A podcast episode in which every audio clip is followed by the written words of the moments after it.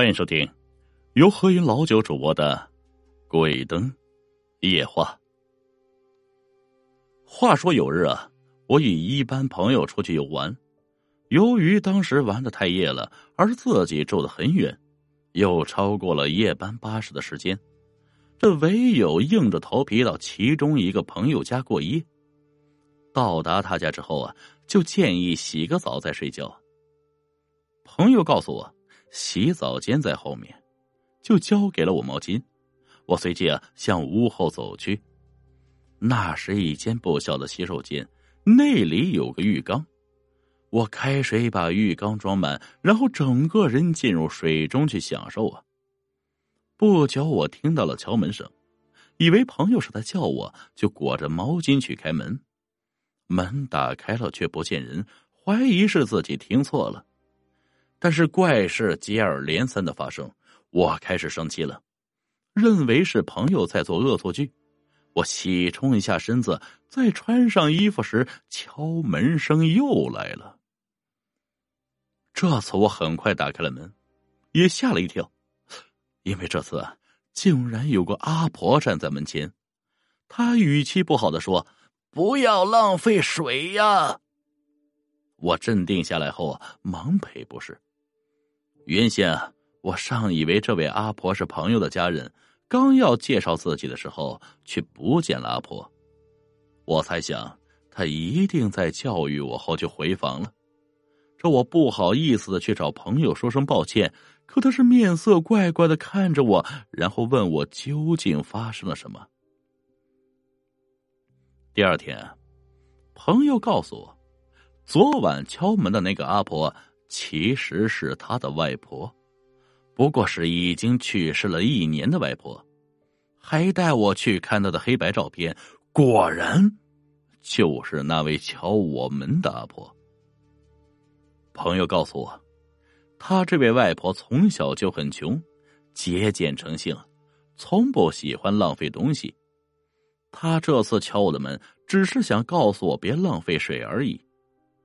我脸色听后一变，回家就病了一场，从此不敢再去这位朋友家里过夜了。我记得呢，五年前曾遇上一件怪事那是在某间戏院的厕所内发生的。当时啊，我和一班朋友约好去看戏，就选了最近的戏院。这间戏院那是有相当的来历。但是经过一场大重修后，还是能够吸引大批的市民购票入院看戏。我们呢，就是在他重修后的星期天去帮衬。里面的装修果然不错呀，整齐又舒适的椅子蛮好坐的，冷气呢又够冷。可能这个原因吧，使我在戏看到一半的时候，忽然感觉到了来了尿意，忙邀请朋友陪我上厕所。但就是没有一个人愿意陪我去。虽然心底有些害怕，可是又忍无可忍，这唯有胆子大大的从黑漆漆的座位跑去旁边的厕所。在我进去的时候啊，瞥眼看到第一格厕所内有个女人蹲着找东西。由于当时真的很着急啊，我没有看清她在做什么，就用了最后那个厕所。完事后，我走出去洗手时。从镜子望到背后的那个女人还在里面，她的双手在垃圾桶中抓了一些物品往嘴里送，似乎还吃得津津有味呀。那时啊，她是背向着我，所以没办法看到她究竟在吃什么。这时，她突然转过来对着我说：“好好吃啊！”嘴上还粘着些许的血丝。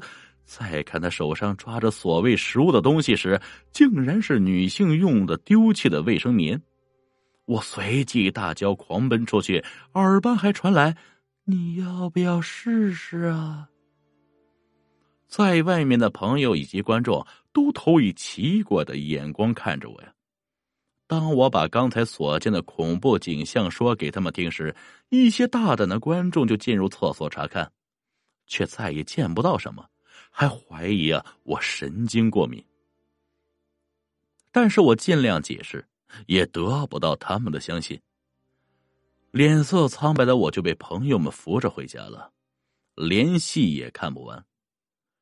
回家之后啊，我就病了几天。对于那间戏院，我是绝对不敢再去了，而且还听说之前有个妇女无端端在那间厕所内晕倒，在送院中途去世。医护人员在急救车里听到他断断续续的说道：“好恐怖啊，好肮脏啊！”还不断反复着，就不清楚他所看到的恐怖景象。是不是与我看到的一样？